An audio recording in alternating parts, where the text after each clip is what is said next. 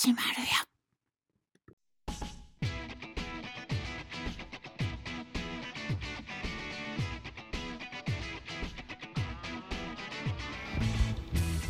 8月6日木曜日の朝です。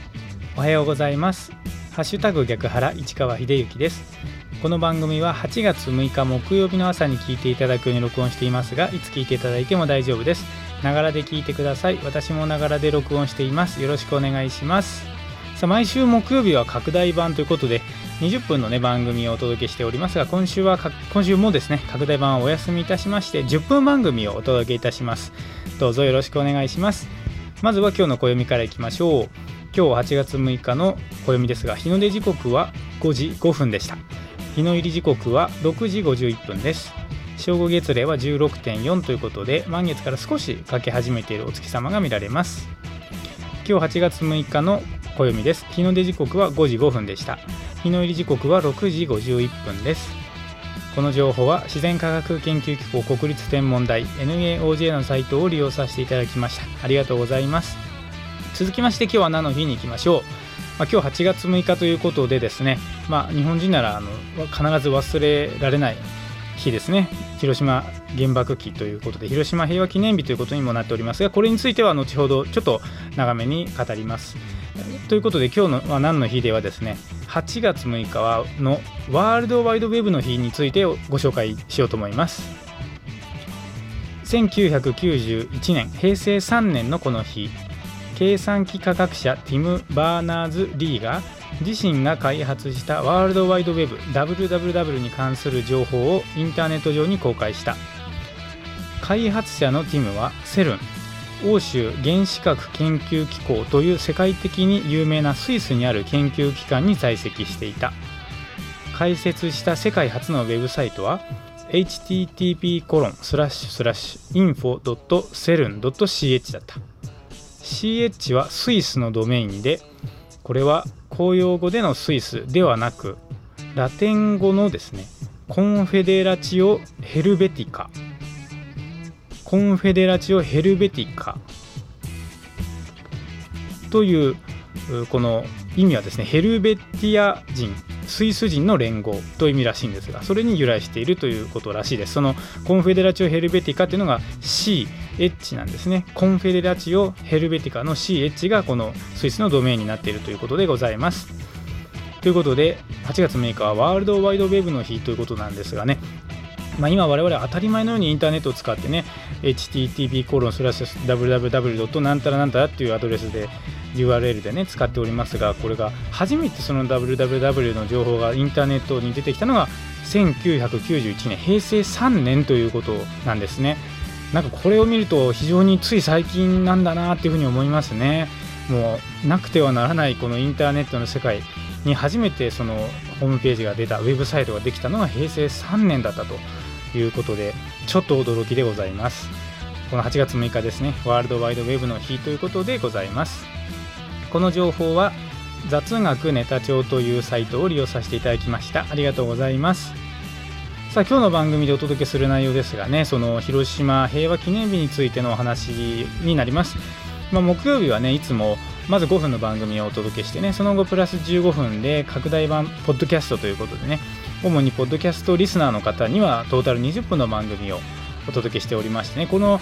トータル20分の番組が週間ということで1週間に1回ありましてこれがまあもう2年半前ぐらいからかなやってきた週刊ポッドキャストのまあそのまま続けて継続してるんですがちょっとここのところは、ノートですとかスタンド FM っていうアプリを使ってね配信を始めましたので、まあ、そちらのリスナーの方にもちょっと長めにお届けしたいと思いまして10分番組を木曜日お届けしておりますが今日もその10分番組にするんですけれどもね、まあ、今日8月6日ということでまあなんかちょっと何て言うのかな自分のの週刊ポッドキャストって毎週木曜日をねやっておりますがこの毎週木曜日の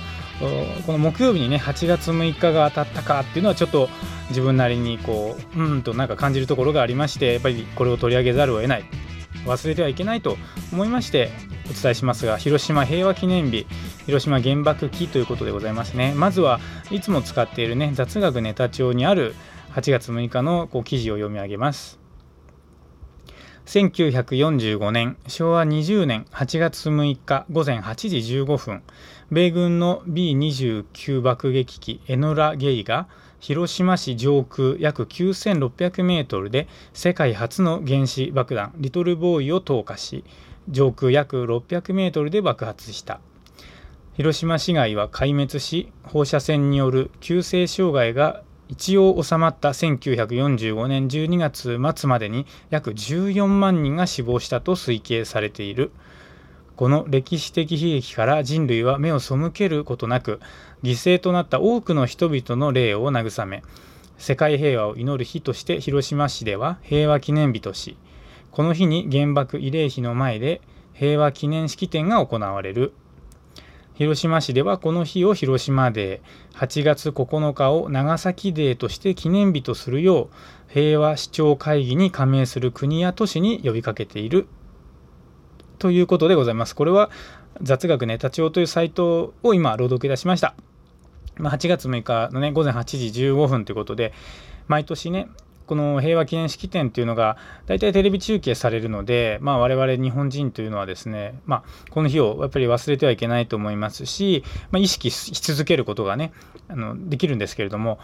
まあ、ちょっと今年はね、コロナの関係があるので、そういった式典に関してはね、もしかしたら、ま縮小、あるいは本当にね、少ない人数でやるんじゃないのかなというふうに思うんですが、まあ、とにもかくにもですね、やっぱりこの原爆っていうのが、世界で唯一、日本にだけ落とされたっていう事実はですね、非常にやっぱり大きな、なんていうかな、意味合いがあるものというふうに思って、我々は受け止めなくてはならないなというふうに思います。まあ、それは裏を返せばですね、やはり平和の大切さっていうものを、やっぱり訴えることをね、本当に日本人からこう世界に対してね、発信していくことが本当に大事なんだなというふうに思います。まあ、ここにもね、さっき書かれてましたが、その1945年12月末までに約14万人が死亡したということですから、本当にたった一発の爆弾で、14万人ですから、これはちょっともう本当に、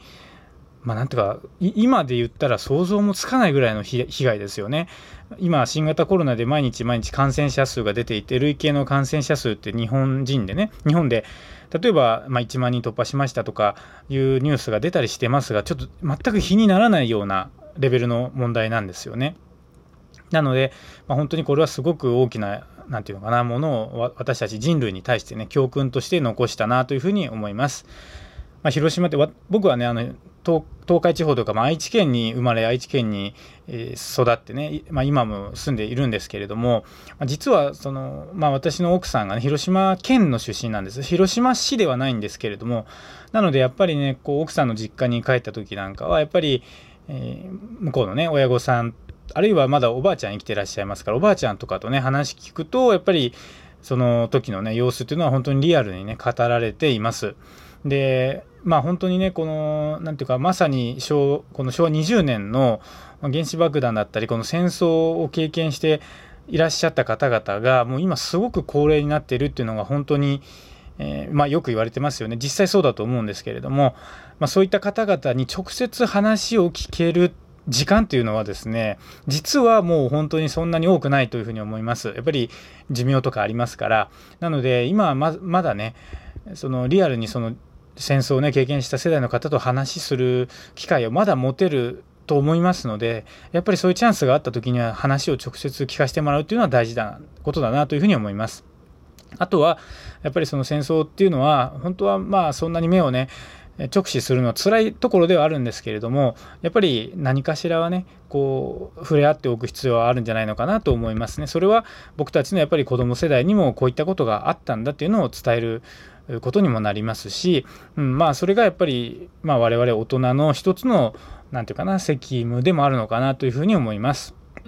まあ、とにかくねこう平和についてやっぱり考えていきたいなというきっかけにねこの8月6日というのを我々は語り継いでいく必要があるのではないかというふうに思います。まあ、ちょっとね 今日の放送は